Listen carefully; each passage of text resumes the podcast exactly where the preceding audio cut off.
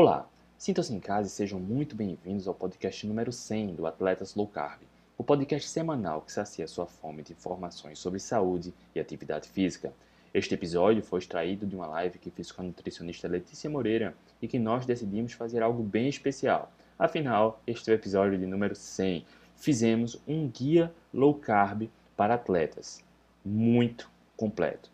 Falamos sobre para quem é e para quem não é low carb falamos sobre alguns mitos, falamos sobre as diferenças entre low carb, cetogênica, paleo e jejum intermitente. Falamos sobre como começar.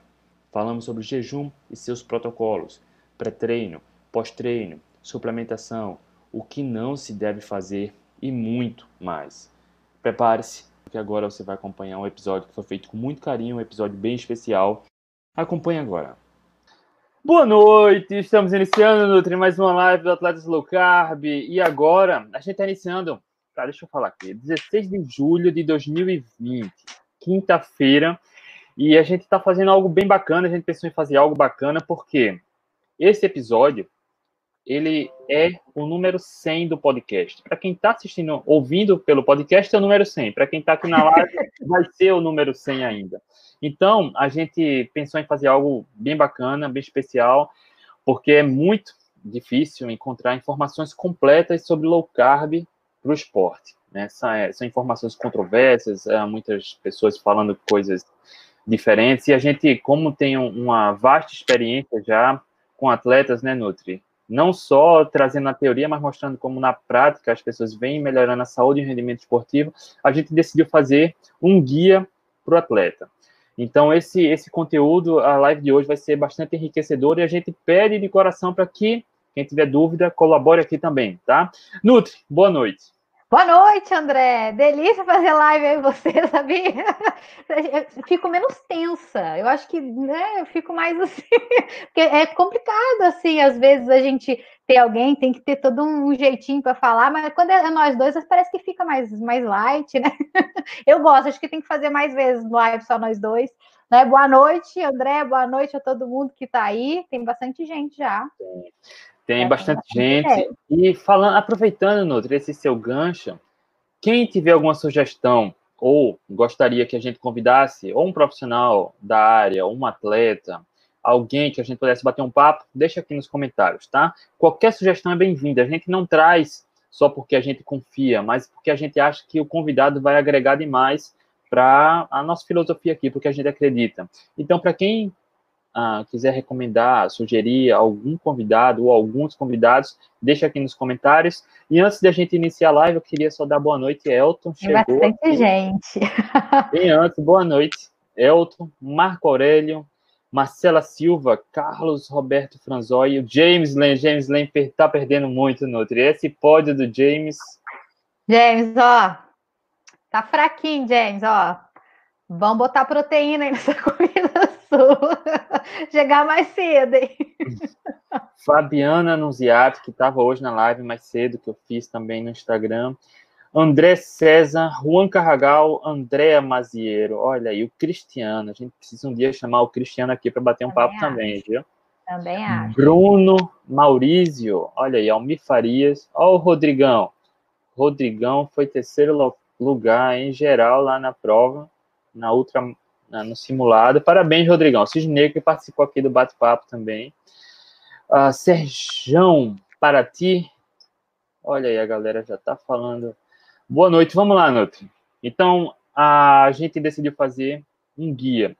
Sendo bem sincero, a gente tentou compilar, porque a, a informação é, é, muita coisa, tá? Que, se, que, que englobe todo o conteúdo é difícil, mas a gente decidiu fazer algo que seja bem completo e que sirva, que seja bem útil, para que você sempre volte aqui a consultar e realmente te dê um pontapé aí e sirva como base que vai ser útil, né, Nutri?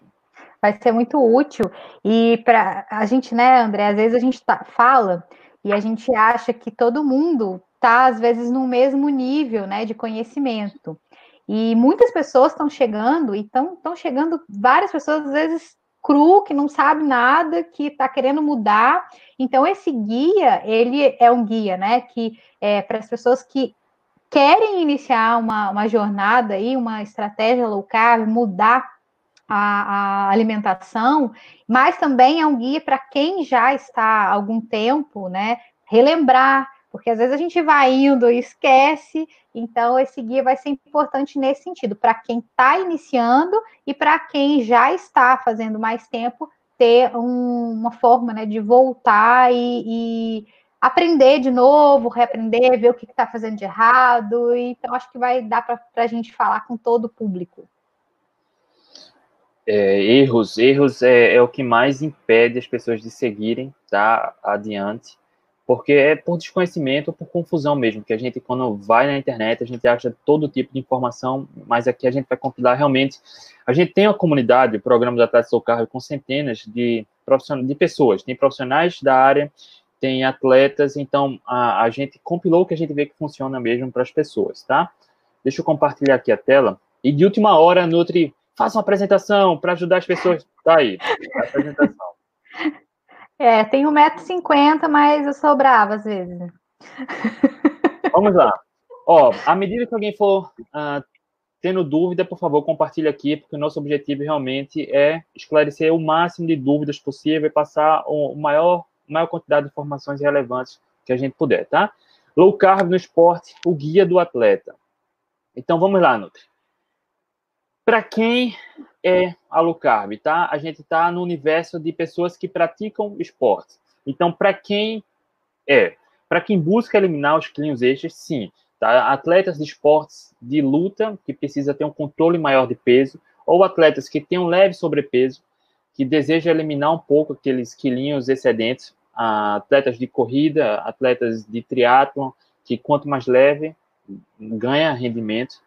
Para quem deseja se libertar das dependências do carboidrato, sim, eu também me incomodava demais em ter que comer muito carboidrato, isso me fazia mal, e eu queria me libertar. Isso, isso só faz ruim, só faz dar ruim, Natri. Dá ruim. Para quem deseja ter mais energia por longas horas, paredão do quilômetro 30, tá? Para quem é maratonista sabe que esse paredão é, é o terror. Quantos maratonistas para quem corre maratonas, não conhece, que quebrou no quilômetro 30. Então, atletas que estão adaptados a uma abordagem de baixo carboidratos, a gente vê que esse paredão praticamente não existe, justamente porque o atleta deixa as dependências de carboidrato, começa a contar com suas reservas de gordura, de energia, né, baseadas na gordura corporal, que elas são praticamente energias ilimitadas. Ah, para quem deseja ter melhor recuperação após treinos e provas, para quem tem alguma doença metabólica, uh, diabetes, diabetes tipo 2, né, hipertensos, e, enfim. Para quem não se sente bem com gel de carboidratos, e era o meu caso, eu nunca me senti bem com gel de carboidrato. Para quem busca hipertrofia, sim, para quem busca desenvolver massa magra. Inclusive, ontem a gente fez um encontro com o Rafa Lund na comunidade, que deu uma aula sobre isso, né, Nozzi? Foi, foi uma aula, foi sensacional. Para quem busca longevidade. Então, a gente compilou aqui a, a, as principais características de pessoas que praticam atividade física, que quem busca esses pontos, um low pode ajudar demais. Quer, quer complementar algo, Nutri? Então, né, é, eu acho interessante às vezes a gente pontuar algumas coisas, né, da, desses, desses tópicos, porque assim, esses quilinhos extras, principalmente para atletas de, de triatlo, corrida, isso pode atrapalhar em, em, em, algum ponto, né? Porque a gente sabe que quanto mais leve o atleta tá, mas ele desenvolve, né, na, ali no, no esporte. Então, às vezes, ele consegue ter é, uma, né, um pace melhor na, na bicicleta, né? A gente vê muitas pessoas, às vezes, comprando bicicletas com peso muito baixo, mas o peso do atleta não é baixo, então também é uma coisa que, que esses atletas buscam, né? Estar com peso mais baixo ainda, que isso ajuda, né? Então, é, é, essa questão do, do, peso hoje para o atleta de endurance é uma coisa que, que se busca muito, óbvio, né? Que é, a gente tem um, um padrão ali de, de, percentual de gordura, que a gente sabe, principalmente para as mulheres, né? Mulheres não pode ter um, um, percentual de gordura muito baixo. Homens também que têm um percentual de gordura muito baixo, acaba sendo um problema, mas dentro do, do que é é, normal ali, né? Então, ou seja, esses atletas sempre buscam. Tanto é que a gente vê o biotipo, né? O, o cada cada é, atleta tem um, um, biotipo. Então, o, o atleta de endurance é aquele biotipo fino, né? ou seja, tem ali a massa magra, mas é um biotipo fino que é justamente para poder é, ter mais desenvoltura ali na, no esporte, né? E essa questão, né, de se libertar das dependências do carboidrato, elas, é, eu acho que talvez seja o que as pessoas mais se encantam, porque depois de adaptado, esse atleta fala assim: bom, eu não preciso ficar repondo o tempo inteiro, porque isso distrai um pouco também numa prova, às vezes longa, ter que às vezes parar. Eu tenho muito, muitos atletas que eles falam assim: ah, às vezes a gente vai fazer um longão de bike, a galera para meio que para fazer um piquenique né? Porque tem que comer. Então, quando se liberta dessa dependência de ficar comendo o tempo inteiro, esse atleta deslancha, não precisa parar para poder fazer esse piquenique. Então, isso também é uma coisa muito interessante, né? Que eu, que eu vejo na, nas minhas consultas, o pessoal é, comentar, né? E, e, essa questão do, do paredão do, do quilômetro 30 também, é, é, muito bacana. Eu nunca fiz maratona, né? Um dia eu vou chegar lá, André. Chega, eu, não, chega. Eu, eu, eu falo para todo mundo que você é uma vovó maratonista, então daqui uns anos eu. É, eu acho que agora não, mas daqui uns anos eu quero fazer uma maratona. Mas o que mais as pessoas é, relatam, né, que quando faziam uma dieta convencional e praticava, né, a, a fazia uma maratona, chegava realmente ali no quilômetro 30 quebrava. E com low carb cetogênica, eles começaram a perceber que isso não acontecia, né? Então é uma coisa muito bacana, também melhora aí a questão da, da performance né, desse atleta. As recuperações é, pós-treino, a gente já trouxe vários exemplos aqui para dentro do, do, das nossas lives, do podcast, muitos atletas que realmente é, relatam que às vezes faz uma prova de, de Ironman, no outro dia tá, tá bem, né? É assim, óbvio, com algumas dores, mas nada se comparado do que era antes, né? É, tem, às vezes, até atletas que, que fazem, falam, nossa, mas como que, que ficou diferente, né? Faz o Iron. Como era diferente? Às vezes passava uma semana sem nem conseguir respirar direito, porque dói tudo. E com dieta cetogênica, essa recuperação cetogênica, low carb, né, aliando o jejum também, essa recuperação é muito mais rápida, às vezes de um dia para o outro. A gente vê isso não só em, em triatlo, mas a gente vê isso também é, em maratonistas, ultramaratonistas, inclusive o Alessandro Medeiros, né, o nosso Cisne Negro mora aí, ele fez, né, é, 10 dias seguidos, meia maratona, ele vai fazer uma 100 milhas agora, 160 quilômetros agora em setembro. Re, as recuperações dele estão dele tá muito boa, né? Isso em dieta carnívora, obviamente. Ele não sente essas dores que ele sentia na, nas outras provas que ele, que ele fazia. Então, isso é uma, uma coisa que, é, que, eu, que eu acho, né, do, dos atletas que é muito bom, né, pensar dessa, dessa forma nessa recuperação. É, nas questões de doença metabólica, a gente vê que alguns atletas é, diabéticos ou que têm algum problema de saúde, né, pressão alta ou triglicérides alto, eles se beneficiam demais com dieta low carb cetogênica, porque aí tem uma melhora né, nesse, nesse quadro dessa, dessa patologia, e, e às vezes até remissão mesmo, até diabéticos, né, que começaram a usar essa, essa abordagem cetogênica low carb e que é, tiveram uma remissão, né, da, da, da diabetes. Então, para esses pacientes, low carb cetogênica vai ter que ser é, uma dieta para o resto da vida realmente, né? Porque isso é, fez com que melhorasse toda essa questão da saúde, né? É, relação de, de, sentir melhor com a questão dos géis, né? É, o que mais eu tenho relato em consultório é pacientes que às vezes usam géis em, em provas e tem diarreia, vômito, às vezes tontura por conta da quantidade de, de carboidrato muito elevada, né? Isso, isso gera essa, essas coisas mesmo no, no trato gastrointestinal. Então, tirando esses géis, esse consumo de, de gel exagerado, e às vezes é até prescrito mesmo para profissionais de saúde, que tem que tomar gel não sei quanto, quanto tempo, e enfim, o atleta às vezes fica, né, toma, toma muito gel e realmente começa a passar mal, isso atrapalha na, nas provas.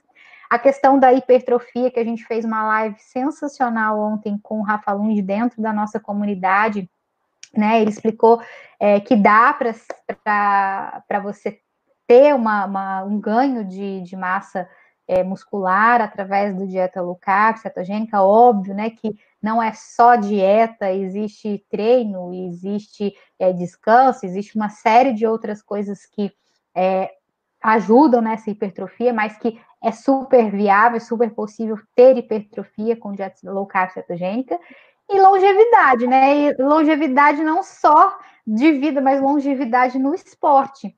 Porque o que acontece muitas vezes é que o atleta chega num ponto que está tendo muita lesão, então começa a se lesionar demais, começa, às vezes, não se dar bem com, com, com géis, às vezes, por conta do consumo de géis exagerado, fica doente, né? acaba. Quantos atletas aí a gente não vê que desenvolveram é, o diabetes, né? Ou seja, mesmo. Alguma doença metabólica, né? Alguma doença metabólica, né? Então, mesmo é, sendo um cara que pratica esporte, desenvolve uma doença metabólica. Então, essa longevidade, ela é uma longevidade tanto para o esporte, né? O, o, esse atleta, ele conseguir fazer até, né, quando ele puder e quando ele quiser, e também longevidade de vida mesmo, porque uma alimentação baseada em comida de verdade, sem industrializado, ela é, é incrível em todos os aspectos da, da nossa vida, né?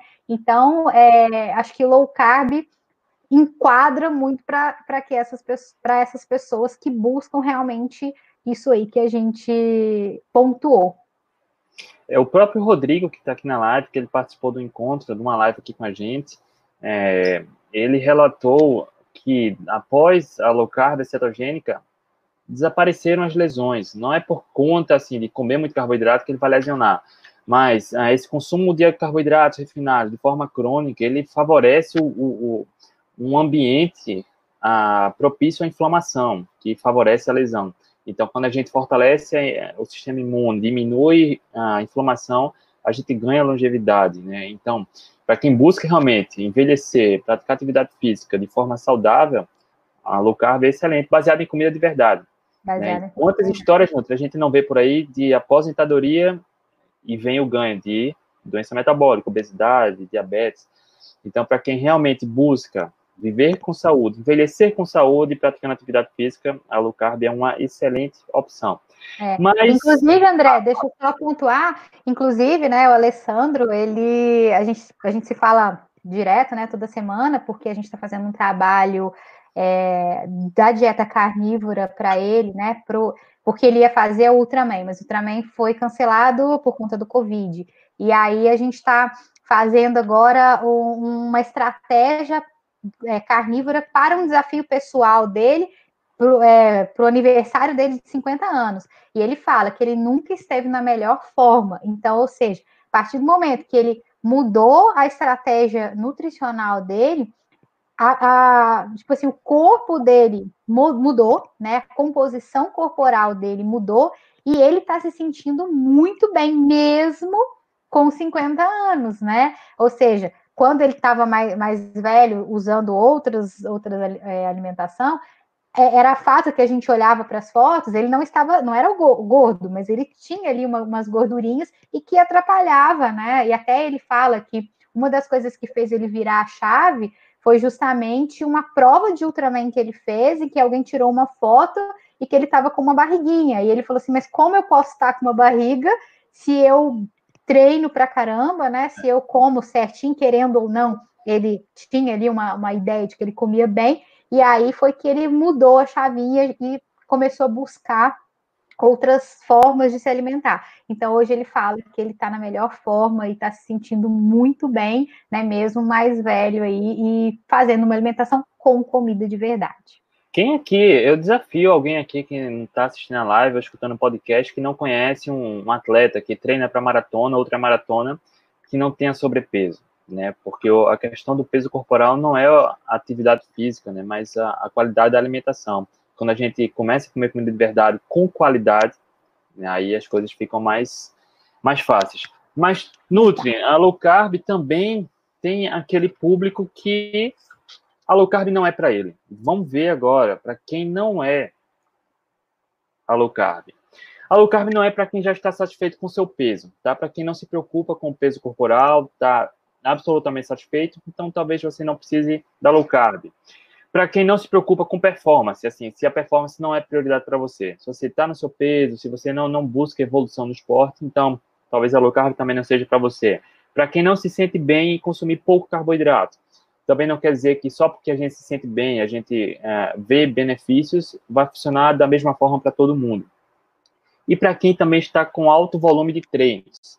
Tá? A gente vê que, de um modo geral, para quem está gastando muitas horas de treinos de forma consecutiva por vários dias seguidos, volume alto, talvez consumir um pouco mais de carboidrato possa ajudar, mas isso quer dizer, não quer dizer que você vai sair da low carb, tá? A Nutri pode explicar um pouco de detalhe agora, mas o que a gente vê de um modo geral, esses quatro pontos são talvez para que a low carb não seja para esse, esse perfil, né, Nutri? É, assim, lembrando que low carb qualquer pessoa pode fazer.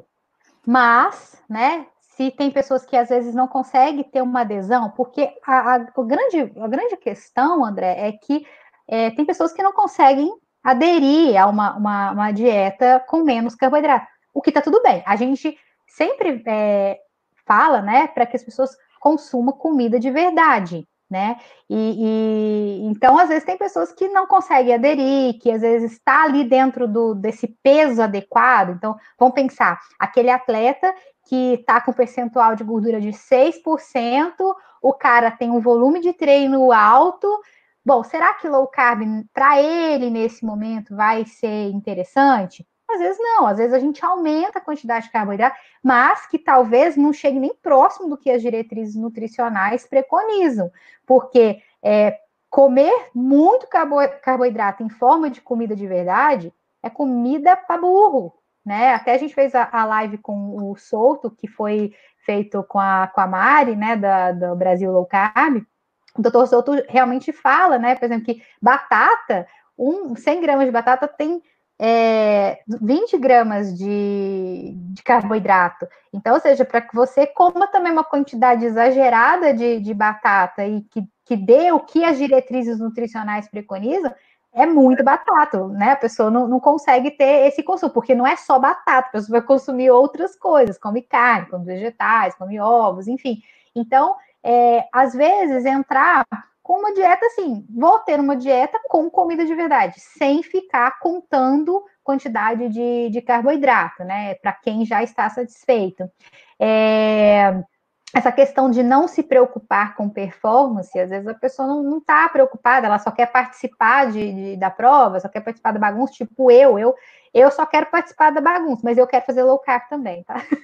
Uhum. mas às vezes a pessoa não tem isso como prioridade e ela não consegue também ter uma, uma adesão da, da dieta, então é, também é, entender né, que essa alimentação pode ter um pouquinho mais de carboidrato, que está tudo bem, né? E tem aquelas pessoas que, que não se sentem bem porque elas têm uma crença né? Aquela crença assim, ah, se eu tirar o carboidrato eu vou passar mal. Só dela pensar, ela já começa a passar mal, né? Então, também pode ser é, uma situação em que a gente vê que as pessoas é, não têm essa necessidade. Mas, é, volto a falar aqui, comer comida de verdade. Isso é o mais importante, evitar industrializado e aí né? Cada um vê o que consegue aderir. Assim como a gente tem pessoas que conseguem aderir a uma estratégia carnívora, que é praticamente o zero carboidrato, tem pessoas que conseguem aderir cetogênica, tem pessoas que conseguem aderir low carb, tem pessoas que conseguem aderir paleo. Então a gente tem que entender a individualidade, tem que entender o que aquele é, atleta busca, né? Se ele vai conseguir fazer, se às vezes ele pode usar low carb como estratégia para algum momento, assim como cetogênica também. Então, tudo isso a gente tem que colocar nesse, nesse bolo, nessa caixinha, né? e, e entender a individualidade do paciente. Mas, de novo, comida de verdade sempre. Um ponto: comida de verdade não tem contraindicação, absolutamente nenhuma. Tá? Foi da natureza, é, apesar de que o alimento de hoje é bem diferente do alimento dos nossos ancestrais, mas é muito melhor do que o alimento empacotado. Outra questão é: é, é uma população muito pequena, mas se o seu perfil, né, você é, é magro, está no seu peso, se exercita bem, come pão todo dia, faz o carb load, mas se sente bem, não adoece, não se lesiona, não tem inflamação, se sente bem assim, tá tudo bem, não tem para que mudar. Então, tá ótimo. Ó, o Luciano fez uma pergunta aqui: qual a quantidade máxima de carboidratos posso consumir e ser considerado low carb? A gente vai chegar lá, tá? Esse é o guia completo, rapaz. Vamos passando. Como começar? Tá? Exatamente agora, Luciano. O que é low carb, cetogênica, paleo? É preciso fazer jejum? A Nutri vai explicar agora com calma, tá? Mas uh, existe muita confusão a respeito sobre o conceito de low carb, cetogênica e dieta paleolítica. Existem essas vertentes, pequenas diferenças, e muitas pessoas confundem exatamente o jejum na abordagem cetogênica, low carb, paleo. Enfim, Nutri, Vamos lá. Então vamos lá. Bom, tudo começou com a palio, né? Eu acho que falar antes, né, quando a gente começou a pensar em dieta low carb e tal, surgiu esse termo dieta palio, dieta do paleolítico, ou seja, lá do, dos nossos antepassados, do, dos, do, dos homens da, das cavernas, né? essa, o que preconiza uma dieta palio é, é, o que a gente fala, comida de verdade, né? Então, ou seja, é tudo que existia, existe na natureza, que não passa por nenhum pro, processo, né? E que muitas vezes vai passar um pouquinho dos carboidratos, como eu falei, né? Às vezes a pessoa é, quer comer batata, quer comer banana, né? Que são alimentos que têm um pouco mais de carboidrato, e ela tá dentro do peso e que tá tudo bem, né? Então, a dieta palha ela entra mais nesse sentido, né? Sabendo que a base da alimentação, tá? Independente se é palha, low carb, cetogênico, são os alimentos proteicos, tá? Então, aquela pirâmidezinha alimentar que a gente aprendeu na escola, que eu aprendi na faculdade, aquilo lá, gente, ó, lá uma furada. Então, entrar, né, aprender que uma, uma, uma alimentação palho, ela tem, né, essa, essa base de proteínas, tá? Alimentos proteicos. E aí o que acontece? Começou a se surgir outras vertentes, né? Da palio, a gente entrou para low carb, cetogênica, carnívora, e aí começou a, a, dividir isso daí. Então, assim, a dieta low carb, como eu, eu sempre falo, ela é um espectro, ou seja, ela vai de zero, tá? Que é a carnívora, até 130 gramas por volta, né? A gente não tem uma definição ainda é, muito clara, mas a gente entende que é por volta de 130 gramas, às vezes tem pessoas que consomem um pouquinho mais, e aí depende também das questões de treino, às vezes tem, tem atletas que treinam com volume mais alto, aí dá para colocar um pouquinho mais de carboidrato, então tudo isso tem uma definição, mas para ficar mais, mais didático, mais fácil de, de vocês entenderem, então a dieta low carb, ela vai até 130 gramas. E aí entra uma outra vertente, que é a dieta cetogênica. A dieta cetogênica, ela é uma dieta low carb, mas uma dieta low carb não necessariamente é uma dieta cetogênica. E isso por quê? Porque a dieta cetogênica é uma dieta que tem uma restrição maior de carboidrato e ela te leva à cetose nutricional. O que é a cetose nutricional? Quando você compra ali o aparelhinho para medir o sangue, você está produzindo corpos cetônicos, ele está em, aumentado né, no, no sangue, mais de 0,5 milimols, já é considerado é, cetose, né? Você está com os corpos cetônicos maiores no, no sangue. Então, ou seja, a dieta cetogênica te leva à cetose nutricional. Aí as pessoas perguntam: qual é a quantidade de carboidrato que eu devo consumir na dieta cetogênica? Tem é, várias, várias pessoas que falam que pode ser 20 gramas, 30 gramas, até 50 gramas. E aí eu falo da seguinte forma: se 50 gramas te leva a cetose nutricional, você já está fazendo uma dieta cetogênica.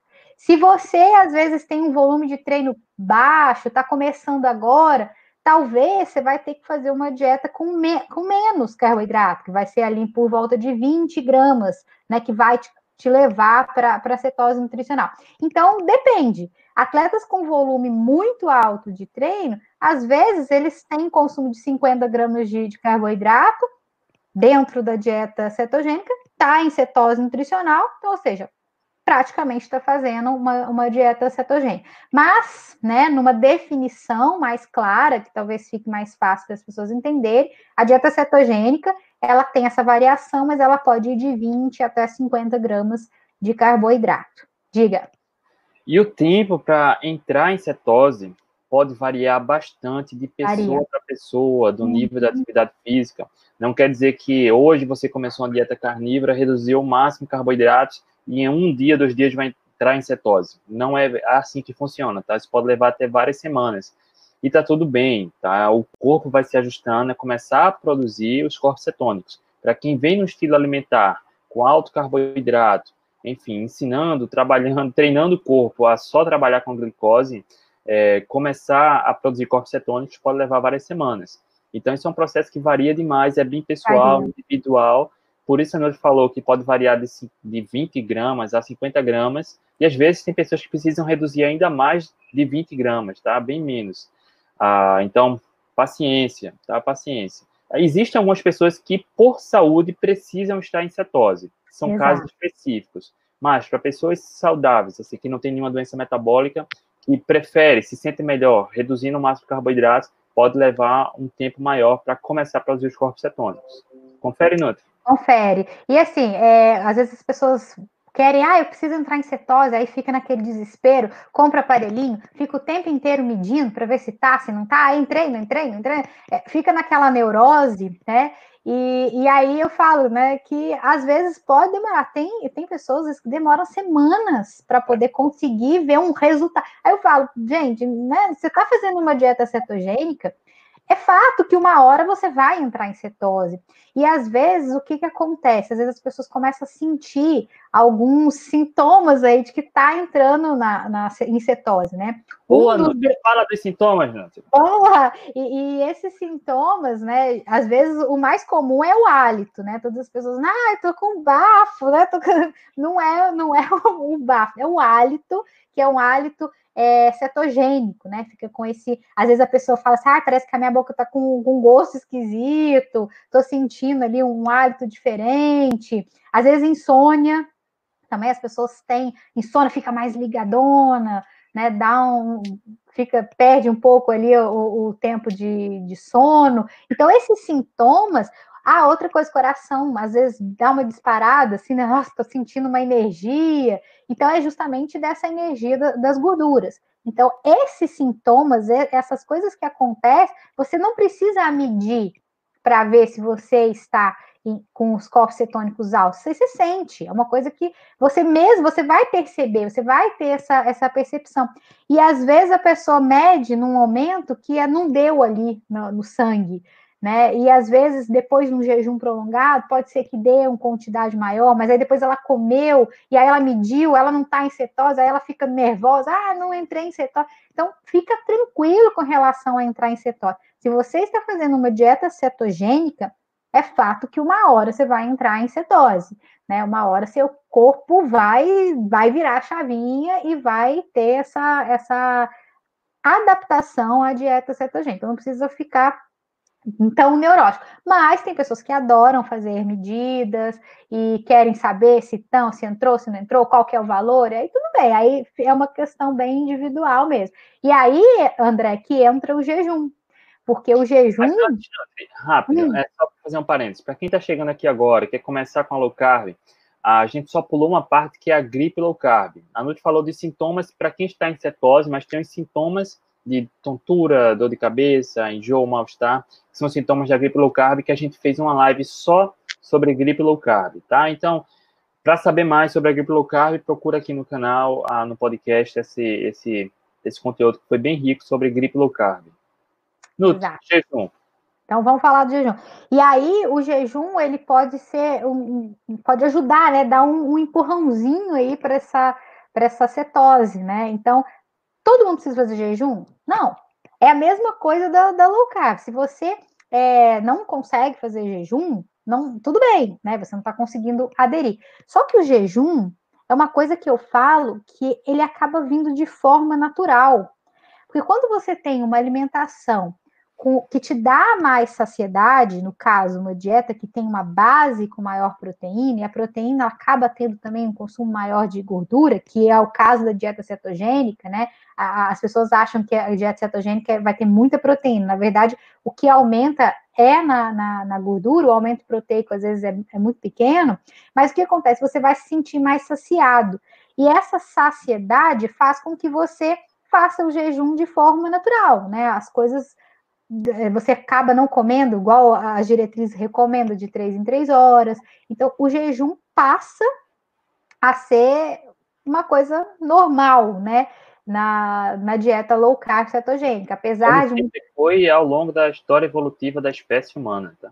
Exato, como sempre foi, né? É uma coisa que, que é intuitiva. Você, às vezes, a, aquela questão, né, que muitas, às vezes, criança, né, acorda sem, ah, tô sem fome. Aí a mãe fica chuchando comida, né? Aí, principalmente, que é, é pão, bolar. E às vezes, não, espera um pouquinho, daqui a pouco a criança começa a sentir fome, né? Às vezes, até a gente mesmo, é, poxa, eu comia de manhã, estava sem fome e eu precisava comer. Então, tudo isso é, é coisas naturais, né? É, são, são coisas que a gente carrega né, de mil anos atrás, milhões de anos atrás, que, que vem, né, essa, essa, essa questão de comer quando tem fome, fazer o jejum. Então, o jejum é extremamente é, normal. Mas tem gente que não consegue, que não se adapta. Ou, uma coisa interessante, André, pessoas que já estão dentro do peso, né, e que estão fazendo uma, um volume de treino alto, para essas pessoas pode não ser interessante o jejum, porque o jejum é uma forma de restrição calórica, né? E a gente sabe que atletas de alto rendimento, eles precisam de um consumo adequado de caloria. E aí pode ser que para esse atleta o jejum não vá ser interessante, porque senão ele não vai conseguir o aporte nutricional adequado para o treino que ele está fazendo. Então, às vezes, pode ser interessante, por exemplo, é, ele fazer o jejum num certo período, com volume de treino mais baixo, né? E aí, quando aumentar esse volume de, de treino, não faz jejum, ou então a gente sabe que nós temos aí é, vários pontos do jejum, né? Aquele jejum calórico que não utiliza nenhum tipo de, de caloria, é água, café e chá. E aí tem o jejum metabólico, né? Que é aquele que tem caloria, que muitas pessoas utilizam também quando já estão no volume aumentado de treino e que já estão adaptadas a fazer jejum e gostam de treinar é, em jejum, então, ou seja, consumir ali um óleo de coco, um MCT, um BHB, um, um caldo de ossos, às vezes pode ser interessante para a questão do jejum metabólico. Então, esse jejum, ele engloba um monte de situações. Aí precisa só entender em que momento esse atleta está, se vale a pena fazer, se ele pode fazer, se ele está conseguindo fazer, se ele está aderindo. Então, o jejum, ele, ele é interessante, ele é muito interessante justamente porque ele ajuda nessa produção aí de corpos cetônicos, na adaptação, mas nem, nem todo mundo se adequa aí, tá tudo bem. Tá tudo bem. E treinar em jejum traz benefícios também, tá? É para quem se exercita em jejum, o corpo se ajusta também a usar a gordura como fonte de energia, produzir corpos cetônicos de aminoácidos e, e, e gorduras para usar, produzir corpos cetônicos e promover energia. E aí, quando a gente adere a uma abordagem baixa de carboidratos, um dos principais pontos após a, a, adaptação é a alta saciedade. Então, o jejum começa a entrar de forma natural, como a Nutri falou. E para quem está conhecendo esse mundo agora, é muito provável que tenha muita dúvida e insegurança a respeito do, da prática da atividade física em jejum.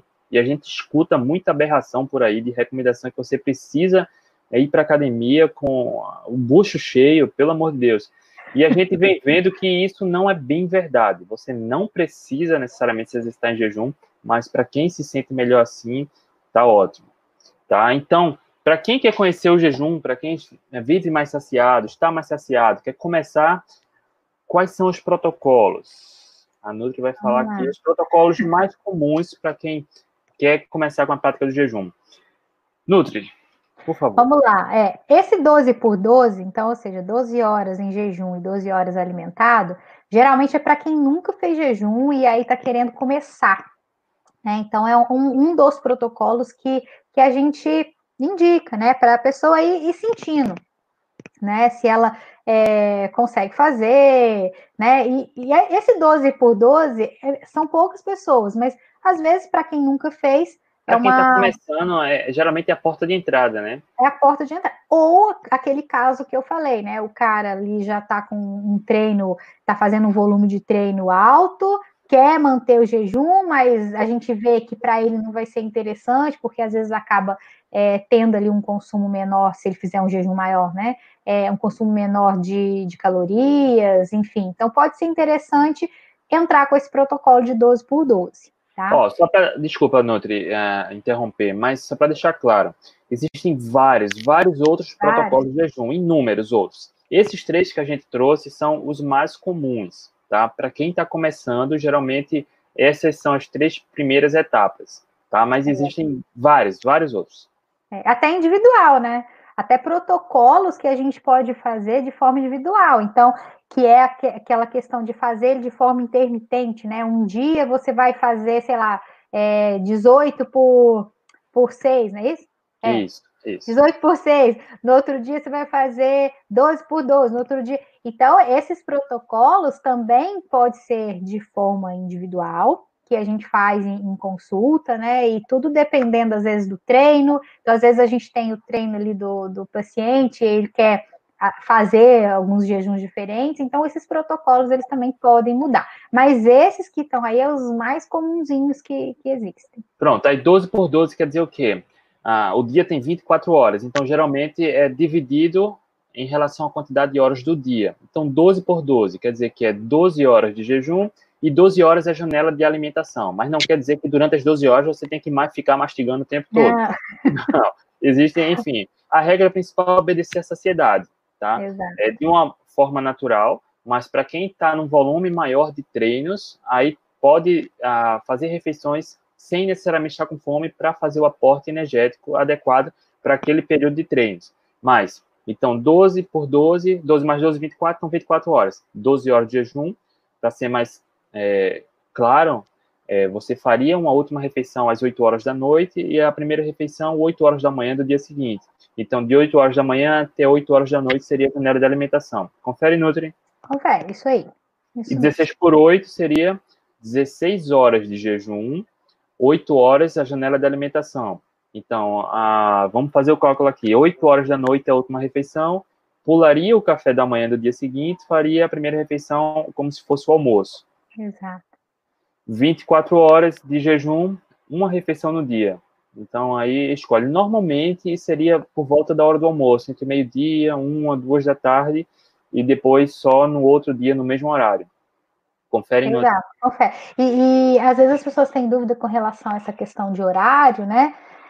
Depende do que as pessoas querem, né? Então tem, tem consegue fazer, né? Eu tenho paciente que eles querem fazer o café da manhã porque o café da manhã é um momento em que está com a família, o momento de. Então, ou seja, toma o café da manhã, né? E aí começa o jejum contar do café da manhã. Assim como tem, tem pessoas que preferem o jantar e aí começa a contar o jejum a partir do jantar, tem pessoas que preferem almoçar e contar o jejum a partir do momento do almoço. Então, isso vai do que você quer, não tem, não tem essa regra, tem que ser só jantar para o almoço. Você escolhe o que for mais fácil.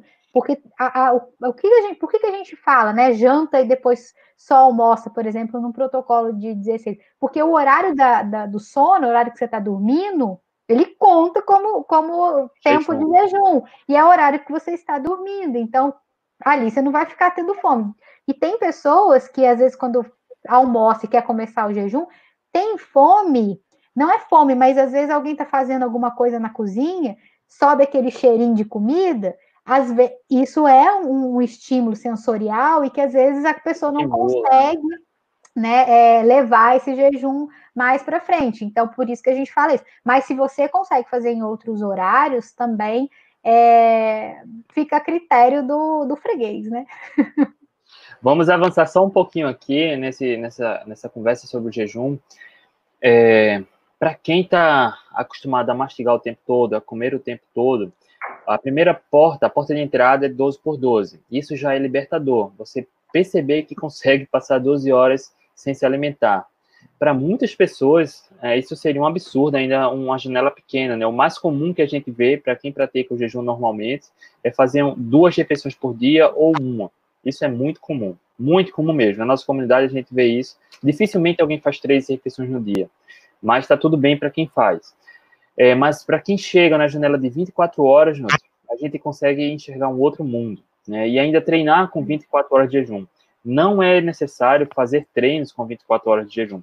Mas quando você vê que consegue avançar, seu corpo está nutrido, que você não passa mal, não sente tontura, não sente enjoo, e em jejuns de 24 horas ainda se sente muito disposto para se exercitar, aí você vê o quanto as recomendações tradicionais elas não são tão exatas, não funcionam igual para todo mundo, né? Então, para comer comida de verdade, já é libertador e alcançar 24 horas de jejum, eu não estou falando nem de 36 nem 48, mas quando alcança as 24 horas de jejum, a gente enxerga um outro mundo, né, Nunes? Exato. É, e para muitas pessoas, 24 horas de jejum é um desafio, né? Então, é porque, como a gente já faz, é igual eu falei no início, a gente já está nesse mundo há mais tempo, então a gente acaba fazendo jejum mais longo, né? Já passou por esse momento. Mas para quem está iniciando, falar em 24 horas de jejum é uma coisa assim, assusta, assusta, né? A pessoa fica, nossa, será que eu dou conta, né? Como é que, que, eu, que eu faço? Será que eu vou conseguir? Então, assim, é, pelo menos eu gosto de, de, indicar um jejum de 24 horas, né? Para as pessoas começarem a ter percepção de fome, né? Começar a, a ver. O né? autoconhecimento né? é, o autoconhecimento. Né? É, então, ou seja, quando a gente começa a fazer jejum, a gente começa a sentir gosto, porque né, a, gente, a gente começa a comer as coisas, assim, fala, nossa, tô... às vezes você comia, às vezes, uma fruta, que você não sentia tanto o sabor, mas no jejum você começa a sentir sabor, você começa a, a gostar das coisas, né? Com o seu paladar dá, muda completamente. Então, o jejum hoje para mim ele é o, ele é o detox, né? Esse negócio de sei, suco detox, né? não existe. Detox é realmente você fazer o jejum, ou seja, fazer com que seu corpo fique limpo ali, né? Porque o processo da digestão ele é um processo que para o nosso corpo ele é, é, é, um processo. Eu brinco, né? É custoso. Esse é, é um, um termo mineiro, é custoso para o corpo, né? Custa muito o, o, o, corpo fica trabalhando o tempo inteiro.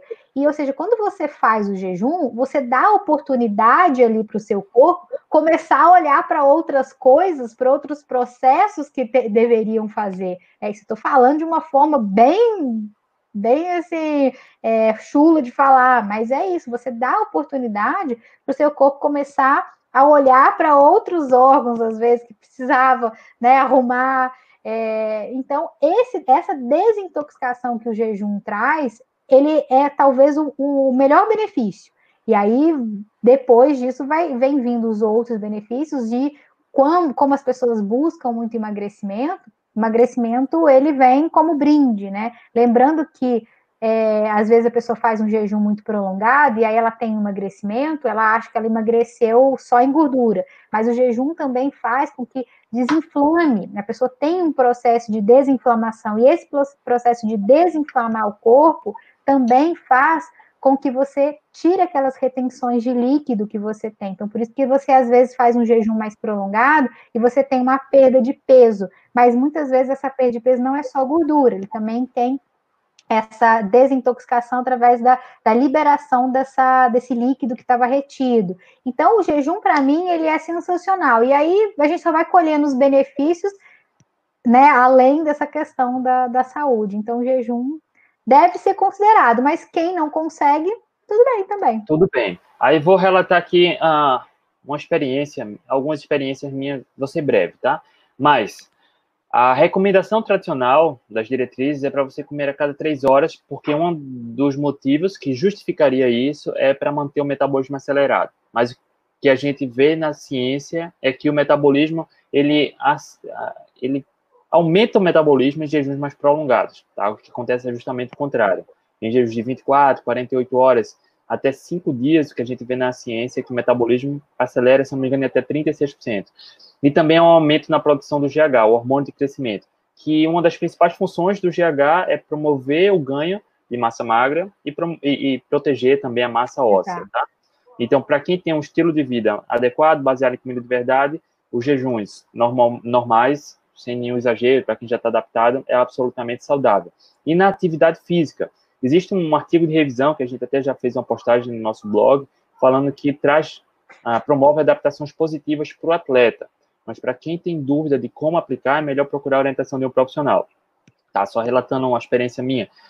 Eu já fiz há alguns anos um recorde pessoal numa prova de 10 km ao correr a prova com 24 horas de jejum. Na largada da prova, estava com um pouco mais de 24 horas de jejum.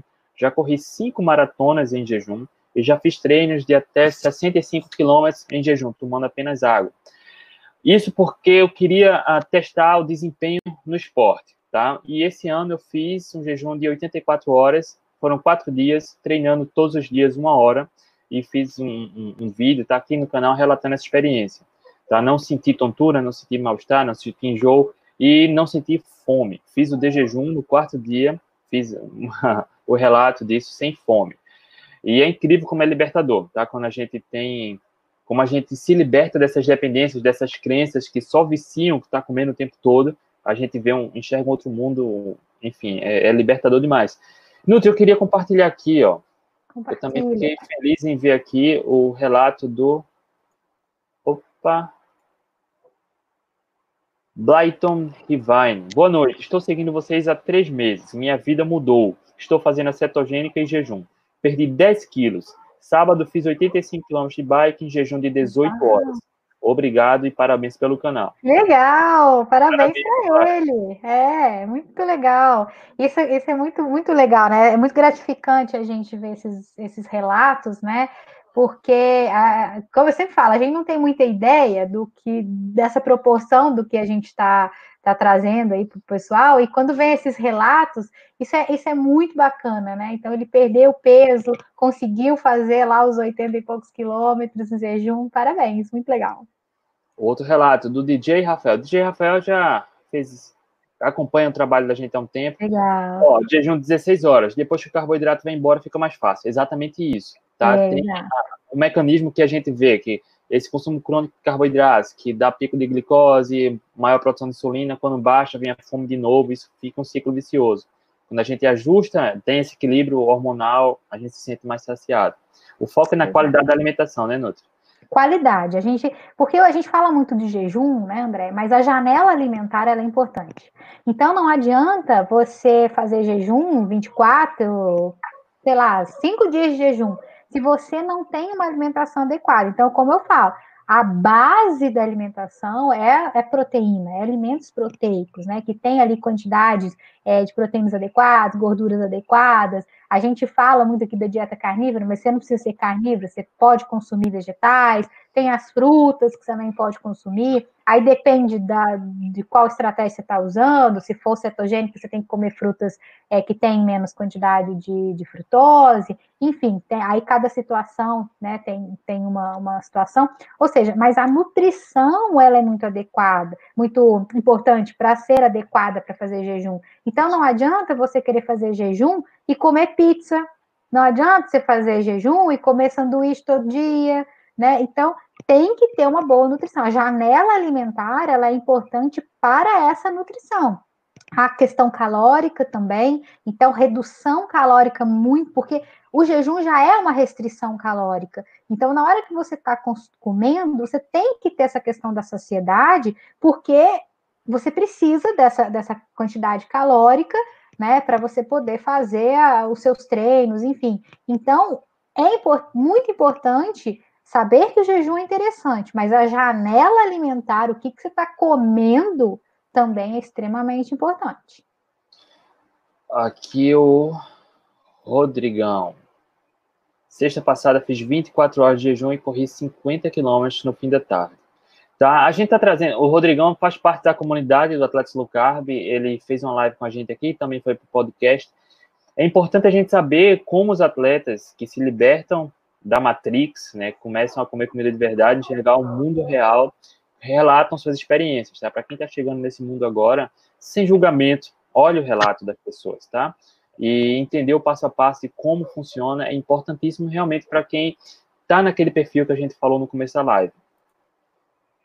O Renato também, ó, tá na comunidade, ele tinha relatado isso, que um dos próximos objetivos dele é correr uma maratona de jejum, e a gente já fez live com, com atletas da comunidade que correram maratona de jejum, que faz abordagem carnívora, e conseguiram sua maior, melhor marca, RP, na maratona, correndo de jejum e carnívora. A Aninha. Olha o Cristiano aí. Bom demais, gosto muito de jejum, faço 18 horas por dia. Então é libertador, tá? Deixa eu ver se tem mais algum relato aqui. Vamos continuar, Nutri, posso? Vamos, pode pra frente. Pré-treino e pós-treino é uma outra grande dúvida, tá? De atletas, o que consumir antes e após, tá? Durante, a gente pode pincelar isso aqui, mas ah, um, só também relatar aqui uma experiência que a gente vê na comunidade.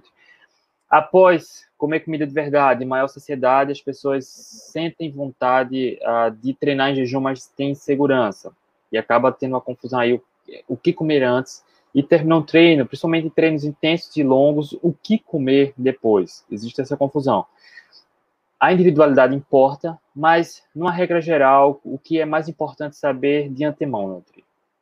Bom, pré-treino e pós-treino, né? Eu falo que foi um negócio que eles inventaram aí para mais uma coisa, né, da nutrição que, que foi inventada.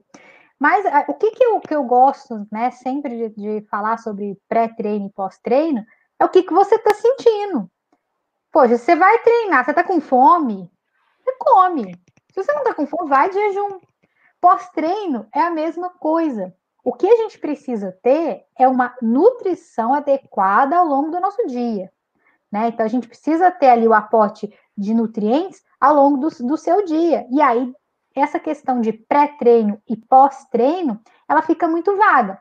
Mas a gente não pode falar que todo mundo, ninguém precisa de pré-treino e pós-treino. E aí depende, porque aí vai naquela questão ali do atleta de alta performance para ele pode ser interessante porque ele precisa de energia, ele precisa de nutrientes, porque o volume do treino tá, tá, tá grande, tá em treino intenso. Aí pode ser interessante. Mas o que? Comida de verdade.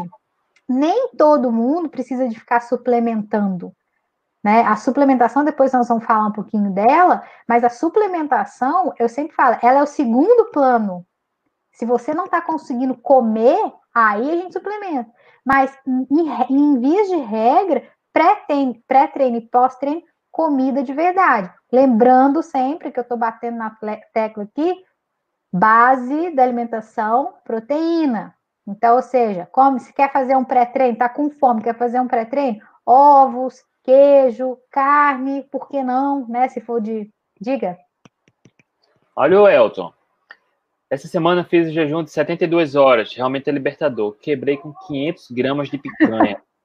Uma excelente opção de pós-treino, né, Nutri? Excelente opção de pós-treino, porque ali, né, as carnes, a gente tem uma quantidade super adequada de, de proteína, gordura, no caso ali picanha, e também de vitaminas e minerais. As pessoas acham que, que a carne só vai ter proteína e gordura. Não, ela tem vitaminas, tem minerais. Então, é uma excelente opção. Comida de verdade, gente. Comida de verdade não tem, não tem muito erro, né? De você é, fazer pré e pós-treino. Mas isso tudo vai, né? Dessa questão da sua saciedade, do que você se sente bem, né? Até ontem o, o Rafa Lund falou sobre essa questão, né? De, de perguntaram na, na comunidade o que consumir pré e pós-treino.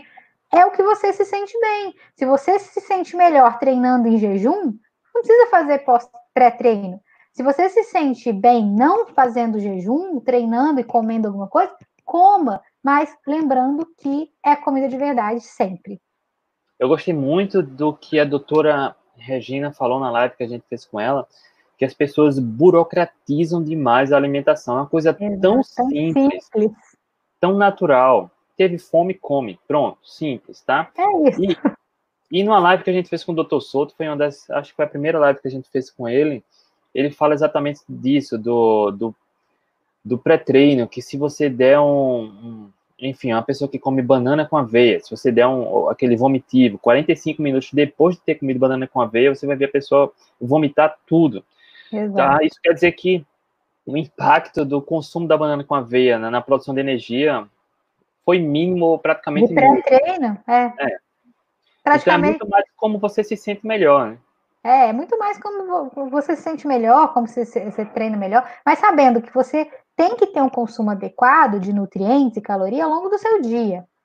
Se você quer fazer uma refeição só ao dia, você tem que saber que aquela refeição tem que ser densa, densa em nutriente, densa em caloria, você tem que saber que você tem que comer uma quantidade maior. Generosa. Né? Então, ou seja, é, você pode fazer. Então, é, é, o seu dia, é o, o, dia inteiro, porque o processo, como eu falei, o processo de digestão ele demora.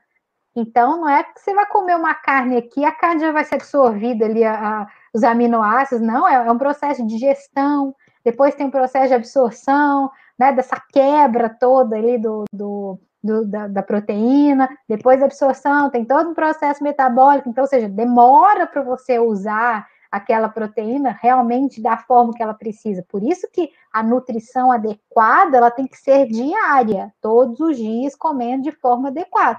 E aí você que escolhe, você que vê, ah, eu, eu como uma vez por dia, bem, tem toda ali a minha nutrição adequada, para que, que eu vou precisar de pré-treino e pós-treino? Ou, ah, não, eu me sinto bem fazendo café da manhã, almoço e janta beleza? Sua individualidade, a gente, né, quem escolhe não, não sou eu, não é o André, é o que o atleta consegue aderir. É essa adesão, porque a gente até pode trabalhar, André, com estratégias pontuais para que o atleta, às vezes, numa prova específica, né, tenha ganhos ali de performance. Mas o mais importante é a adesão daquilo que ele está fazendo. Então, quem consegue viver é, só trabalhando, né, né, alimentação, ah, eu só vou fazer carnívora, eu não gosto de carne desse jeito. Você não vai conseguir. É fato que você acaba abandonando. Da mesma forma, ah, eu não gosto de frutas. Se eu, se eu ficar colocando um monte de fruta para você, você vai até fazer por um tempo, mas depois você, você não vai conseguir, porque é uma coisa que você não vai conseguir aderir. Então, é importante saber que essa adesão é importante usar a alimentação de forma estratégia para alguma, alguns pontos específicos pode ser interessante, mas é de novo, André, tá ficando repetitivo, mas é comer comida de verdade. Aí a live... vai de, de cada um. Na live que eu fiz hoje cedo, uh, me perguntaram o que eu consumi após correr os 100 km. Para quem corre a longas distâncias, sabe que chega um momento que não entra nada. Até água é difícil, metabolismo muito acelerado, calor, enfim. E eu ah, cheguei da prova com 8 horas e 42 minutos, descansei um pouco, tomei banho. Ah, depois da premiação, que eu comi um pouco de torresmo, tá? Porque tinha na mesa, mas assim, sem me preocupar com, com vou comer carboidrato, preciso comer agora, não. Então, respeita essa janela alimentar de até 24 horas depois da atividade física, fazer o consumo adequado de nutrientes. E para acelerar a recuperação após treinos e provas muito intensas, o que a gente vê é que reduzir o consumo de carboidratos ao máximo e, pro, e, e priorizar o de proteína, né? Porque, enfim, regenerar a, a musculatura, enfim, é, isso seria talvez a prioridade. Nutri, durante treinos e provas? A gente coloca aqui pré-treino pós-treino, o que você recomenda? Nada, água, né? Ótimo, pronto, vamos tem, passar. Tem um negócio legal, tem um negócio legal que, que fala, né, do, do pós-treino. O que, que você recomenda pós-treino? Banho, né? Banho, é a melhor opção. Toma banho. E, e assim, durante o, o, treino, né? Isso também é uma questão individual, né? Porque depende também da, do tempo de, de treino, que às vezes a pessoa vai treinar, é, como eu tenho muitos pacientes é, triatletas, às vezes para fazer um Iron, aí vai fazer uma, um pedal ali de cinco horas, pode levar algumas coisas para levar para comer, né? Mas assim, se tiver fome, porque não tem esse negócio de ficar amarrado no, na dieta ali, ai, tem daqui uma hora eu tenho que comer. Não, na hora que tiver fome, aí para, come, leva uma coisa prática, porque a ideia é só mesmo para mastigar alguma coisa. Muitos relatam assim, ah, fica monótono, eu fico ali cinco horas pedalando, às vezes eu fico com fome porque está monótono né? O, o esquema ali está monótono, eu preciso mastigar alguma coisa. Mas, é, de uma forma geral, não precisa levar a nada. Se você tem uma nutrição adequada, seu corpo dá conta, você está produzindo ali, você tá, se, ainda mais se você for um atleta certo adaptado, você está produzindo a sua energia ali, ó, uma usina de, de produção de energia Pronto. gigantesca. A Nutri está falando de, de, durante treinos ah, em relação ao aporte energético. Ah, isso seria uma visão geral, tá? Existem pessoas que ah, consomem sais durante provas, tem pessoas que consomem o carnogel durante provas carnogel. longas.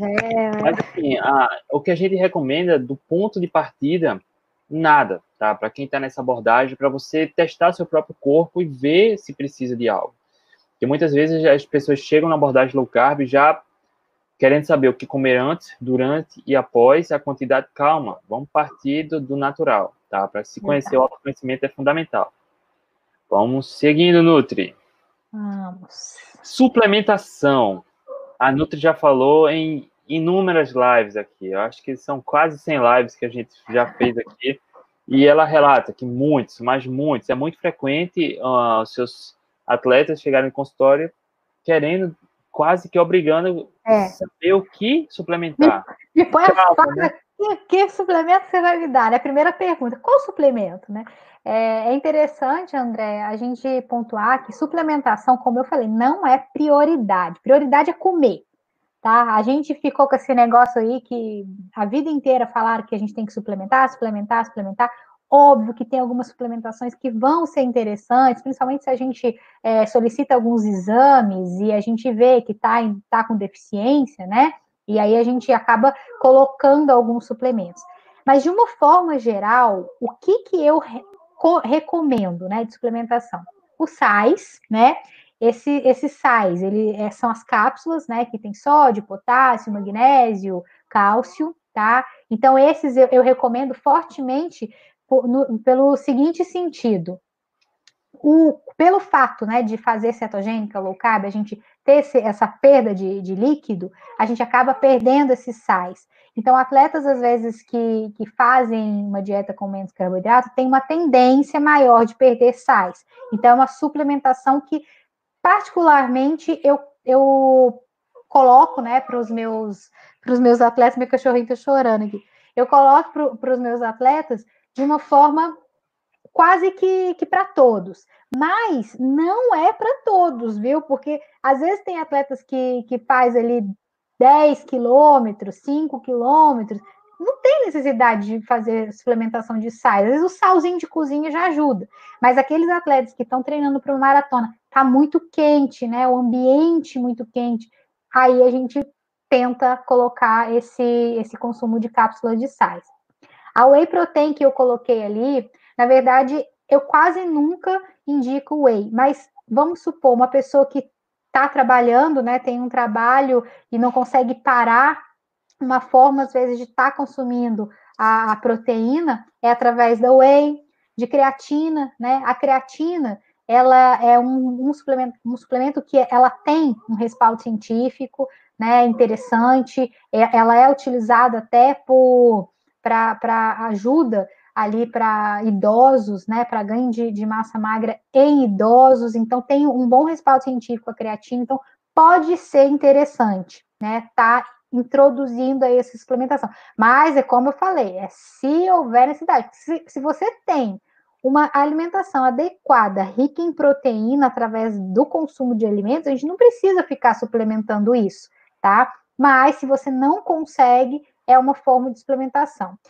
O BHB e o MCT, que são duas suplementações que muitas vezes eu coloco, que é o beta-hidroxibutirato e o MCT, porque em alguns atletas que já fazem cetogênico pode é, ter uma vantagem ali de, na, né, competitiva, dependendo do, do, do, tanto de, do volume aí de treino, ou numa prova que for maior, pode utilizar essa, essa suplementação para para ser um plus, né, para ajudar. Então, essas suplementações geralmente eu indico para treinos mais prolongados ou para provas maiores. E o carnogel, né, André? O carnogel que ficou famoso. que ficou famoso, né, por conta do, do Alessandro, que nada mais é do que carne moída batida com batata doce, né, ou batata inglesa, enfim, que às vezes o atleta quer levar, que é o gel de comida de verdade, né? Então pode ser essa suplementação. Mas, no geral, de uma forma geral, são esses suplementos. Mas, assim, não colocar isso como primeiro plano ou, e nem como prioridade. A prioridade sempre vai ser comida de verdade. E aí, assim, não adianta você estar ouvindo eu falar e aí amanhã vocês ir lá na farmácia e comprar esse monte de suplemento, que às vezes vocês vão, vocês vão gastar dinheiro à toa. Então, para usar a suplementação, não pega a indicação do seu amigo, não pega a indicação do cara lá, dono da, da loja de suplementos. Vai no profissional, que o profissional vai ver se há necessidade ou não. Então, a suplementação é sempre o segundo plano do negócio. Ótimo, Nutri. Deixa eu passar aqui. Opa! O que não fazer ao iniciar uma abordagem low carb se você busca evolução no esporte? Começar low carb perto de uma prova importante. Jamais faça isso. Jamais. Se você tem está no ciclo de provas já, mas não busca resultado na, na prova específica, está tudo bem. Se você for utilizar a prova como treino, tá? Uhum. Mas se essa prova está num período, está sendo mais objetivo, menor do que oito semanas, não inicia. A gente não recomenda, tá? Esse é um período médio que começa já a virar chave, de um modo geral, mas é muito provável que boa parte das pessoas ainda sintam queda de performance. Então, é, no período de início de ciclo de treinos, ou um período feito esse que a gente está agora de isolamento social, que até o final do ano ah, é pouco provável que alguém tenha participe de alguma prova buscando um resultado específico. Então, esse é o período ideal para começar. Ah, começar com jejuns longos, para quem nunca fez jejum, isso é um erro, enfim, é grotesco tá? A ver muitas pessoas se beneficiando da prática do jejum, ah, mas um camarada que tem um hábito alimentar, comer muito carboidrato, começa amanhã com cetogênica, já avisando um jejum de 24 horas, pelo amor de Deus, vamos com calma, né, Nutri? Às vezes não dá certo, não. A maioria e, vezes não e a gente colocou aqui supervalorizar suplementos. Ah, a gente colocou supervalorizar no sentido de que, como a Nutri falou na tela anterior, a, a suplementação não deve ser o primeiro plano. Tá? Em alguns casos, pela praticidade, está ótimo, a, atende às necessidades, mas a, o primeiro plano, o objetivo inicial é a comida de verdade. Quer comentar alguma coisa, Nutri? Não, é isso mesmo. Acho que a gente já, já conseguiu pontuar bastante coisa nesse, nesse sentido aí, né? Do que não fazer. Do que não fazer.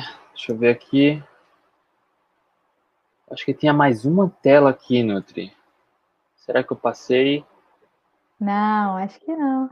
Era essa mesmo. Era essa. e é isso, Nutri. É isso. Deixa eu, eu ver aqui algumas é. perguntas. Deixa eu tirar a tela aqui. Eu acho que eu tinha alguma tela aqui, tá? Mas tudo bem.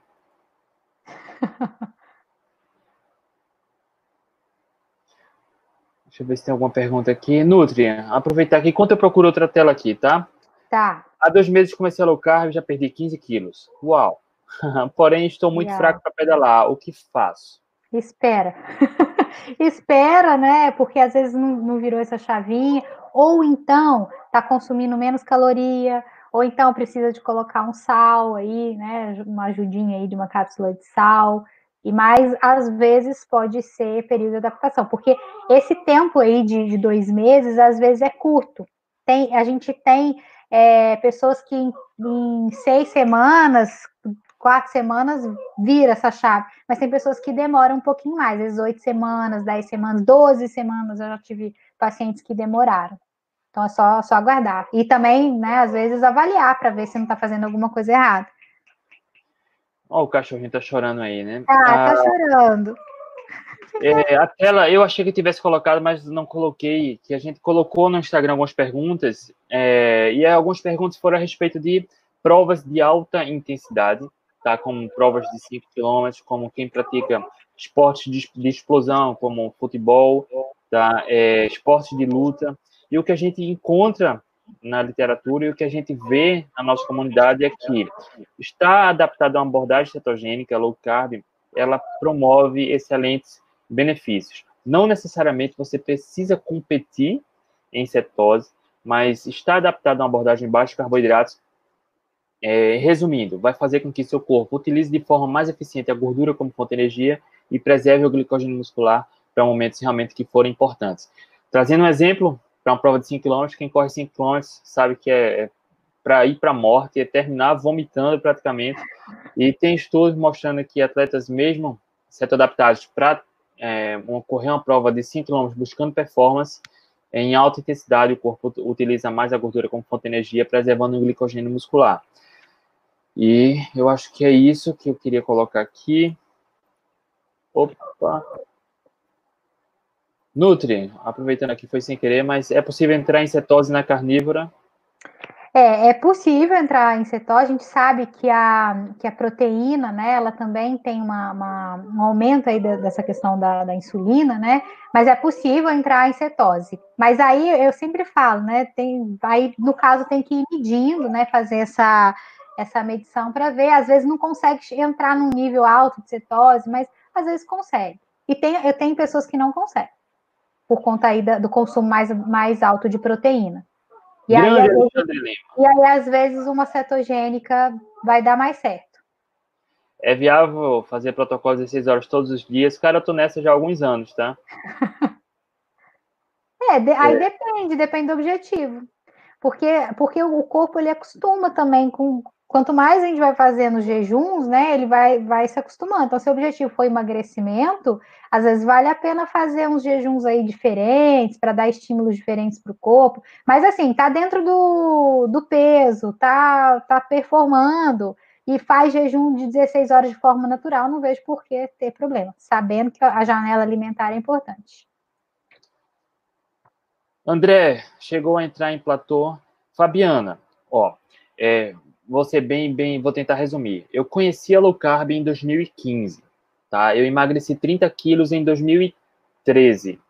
Mas eu emagreci 30 quilos, eu, naquela época, eu não conhecia low carb, cetogênica, mas de forma inconsciente eu comecei a fazer uma palha, porque eu teria açúcares e farinhas. É, eu estava no meu peso, eu acreditava que estava no meu peso, mas ainda tinha uma pochetezinha na barriga, mas isso não me incomodava. Quando eu conheci a low carb em 2015, em dezembro de 2015, quando eu comecei, eu aderi a low carb eu ainda emagreci mais uns 4 a 6 quilos, tá? Mesmo sem querer.